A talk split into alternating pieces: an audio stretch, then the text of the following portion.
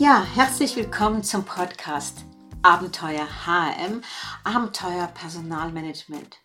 Mein Name ist Diana Roth und ich bin die Herzblut-Personalerin und möchte dich in diesem Podcast an die Hand nehmen und mit dir über HR-Themen reden, dir Impulse geben, dir Wissen weitergeben, damit du morgen schon deine Arbeit noch intensiver und optimierter machen kannst. Ja.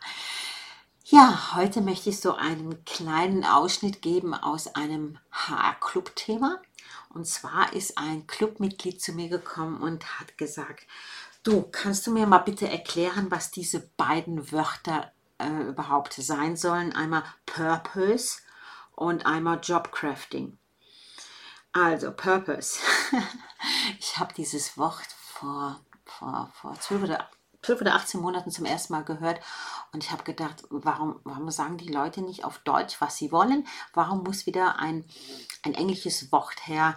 Und auch dieses Jobcrafting habe ich auch vor einigen Monaten zum ersten Mal richtig gehört.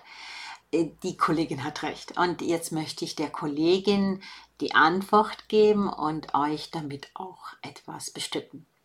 Gut, also die Frage kommt aus dem HR-Club, ganz kurz. Das ist ja der Club, wo wir uns mehrfach im Jahr treffen, wo es Schulungen gibt, wo es Seminare gibt, wo es Austausch gibt, wo es Ratschläge gibt, wo es eine personale Hotline gibt, wo man mit mir direkt in Kontakt treten kann über eine WhatsApp-Gruppe.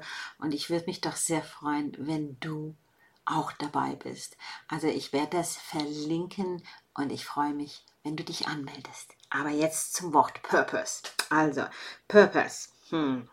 Im Jahr 2016 äh, hat man mal 3500 Millennials befragt und da haben 69 Prozent der Befragten gesagt, Achtung, ja, dass sie lieber auf Gehalt verzichten und dafür einen interessanten Job machen können. Und dass sie darauf achten, wenn sie einen Arbeitgeber wählen, dass es auch, mm, dass dieser Arbeitgeber auch einen sinnvollen Beitrag in der Gesellschaft leistet. Und dann habe ich äh, von einer Meta-Studie 2019 gelesen, die hat äh, also 40 wissenschaftliche Studien zusammengefasst zum Thema Purpose, also zum Thema sinnhafte Arbeit und hat gesagt, dass Mitarbeitende, die ihre Arbeit als sinnstiftend, als sinnhaft deklarieren, über ein viel höheres Engagement und schlussendlich auch Commitment verfügen und die Leistungen dadurch besser werden. Also damit ist also klar, Purpose ist eigentlich die sinnhafte Arbeit und dabei ist Folgendes zu sagen. Hm, ja, sinnhafte Arbeit. Sinnhaftigkeit ist ja doch subjektiv, denn was von dem einen Arbeitnehmer als sinnhaft wahrgenommen wird, kann für jemand anderes äh, komplett bedeutungslos sein. Und äh, Wissenschaftler haben ja mal gesagt, dass Sinnhaftigkeit eigentlich eine spezielle Form äh, des Glücksempfindens ist und bei diesem Glücksempfinden geht es nicht um Genuss, sondern um Bedeutsamkeit. Also, unter sinnhafter Arbeit wird verstanden, dass sie als bedeutungsvoll wahrgenommen wird. So. Und bei der Sinnhaftigkeit gibt es einfach zwei Arten. Einmal gibt es die Sinnhaftigkeit der eigenen Arbeit. Also es ist äh, der Fokus ist, hm, inwiefern trägt mein Arbeitsumfeld, meine Arbeitskollegen, meine Kunden, meine Führungskraft, ähm, die Kultur im Unternehmen, auch der Arbeitsort, auch die, die Infrastruktur zur empfundenen Sinnhaftigkeit bei? Das ist die erste Frage. Und die zweite Frage ist, wie wird die Sinnhaftigkeit in der Arbeit empfunden? Und hier ganz stark bezogen auf die Arbeitsinhalte. Also sind die Arbeitsinhalte, die ich hier mache, sinnhaft und kann ich verstehen, warum ich das mache und löst das was Sinnhaftes aus? Ja, und bei dem Ganzen muss man natürlich auch drei Mechanismen unterscheiden. Und zwar gibt es einmal den, den Sinnhaftigkeit durch den Beitrag. Also wenn wir als Mitarbeiter das Gefühl haben, dass wir jetzt anderen Menschen helfen können und einen positiven Beitrag eigentlich an der Gesellschaft leisten. Zweitens ist ähm, die Sinnhaftigkeit durch Zugehörigkeit. Das bedeutet, kann ich hier Teil einer Gruppe sein und ähm, kann ich mit der Gruppe etwas Sinnhaftes gestalten.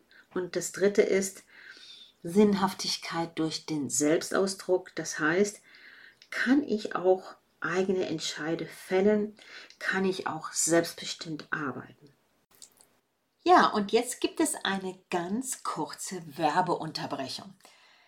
Dieser Podcast für Personaler ist natürlich nur möglich durch meine Sponsoren. Und mein Hauptsponsor der heutigen Sendung ist Personio. Personio ist ja eine ganzheitliche HR-Plattform, die insbesondere für kleine und mittelständische Unternehmen äh, Software anbietet.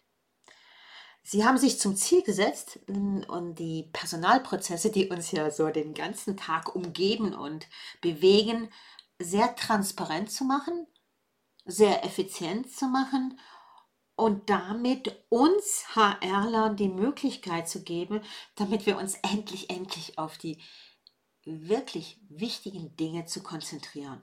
Und das sind die Mitarbeitenden.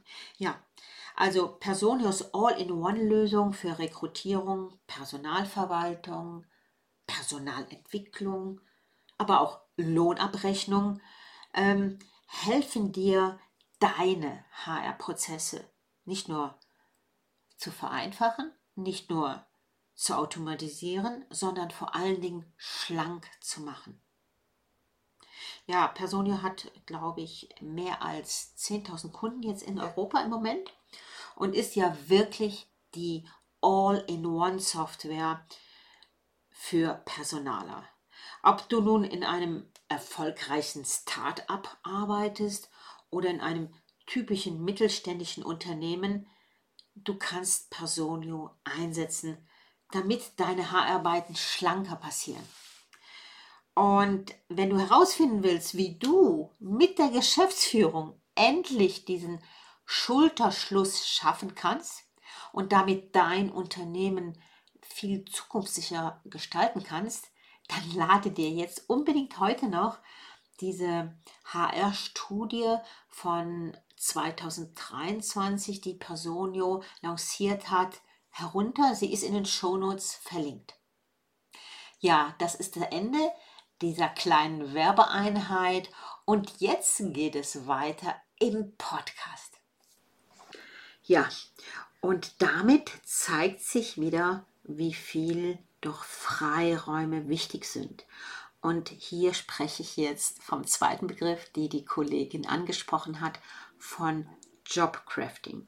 Also Jobcrafting ist ja eigentlich das selbstständige Gestalten von Arbeitsbeziehungen, äh, von Arbeitszielen, aber auch von Arbeitsinhalten durch den Mitarbeiter, durch die Mitarbeiterin. Und hier zeigt sich, dass Jobcrafting die Leute in eine Art Selbstverantwortung gibt, denn sie gestalten ihre Arbeit. Und also Purpose und Jobcrafting liegt ganz stark zusammen. Gleichwohl möchte ich aber noch ansprechen, dass, ähm, ja, das muss ich noch ansprechen, dass natürlich mal wieder die Führungskräfte eine zentrale Rolle in dem Ganzen spielen. Das heißt, positives Leadership, positive Führung, gute Führungspersönlichkeiten und nicht einfach Führungskräfte sind natürlich wesentlich, damit der Purpose sichtbar wird und damit Jobcrafting leben kann. Ähm, ich erlebe es immer noch, dass viele Chefs, Führungspersönlichkeiten beim beim Führen, beim Anleiten von Mitarbeitenden sehr stark darauf fokussiert sind, äh, auf das, was eben nicht klappt. Ne? Also, dass, dass man immer sofort die See äh, Fehler sieht. Und da kann man eigentlich schon durch eine Schulung im Bereich positives Leadership lernen, dass man sich eher auf die Stärken konzentriert, die Stärken entdeckt und damit die Leute auch mehr dazu bringt, ihre Stärken in die Arbeit einzubringen. Ja, das war so die Antwort an die Kollegin zum Thema Purpose. Vielleicht sagst du auch jetzt Purpose, hört sich immer so ganz nobel an, aber ich sehe es als äh, sinnhafte Arbeit. Und ähm, Jobcrafting, das ist eigentlich etwas, äh, was Freiräume ermöglicht, um gewisse Sachen, ge, Sachen gestalten zu können. Das war heute ein Input zu zwei Themen, die uns in der Haararbeit immer wieder beschäftigen. Und ich freue mich, wenn ich dich wiedersehe mit deinen Fragen äh, in einem Webinar oder vielleicht sogar in unserer WhatsApp-Gruppe. Und ich sage jetzt, bleib dir mal treu und verändere dich. Bis bald, Diana.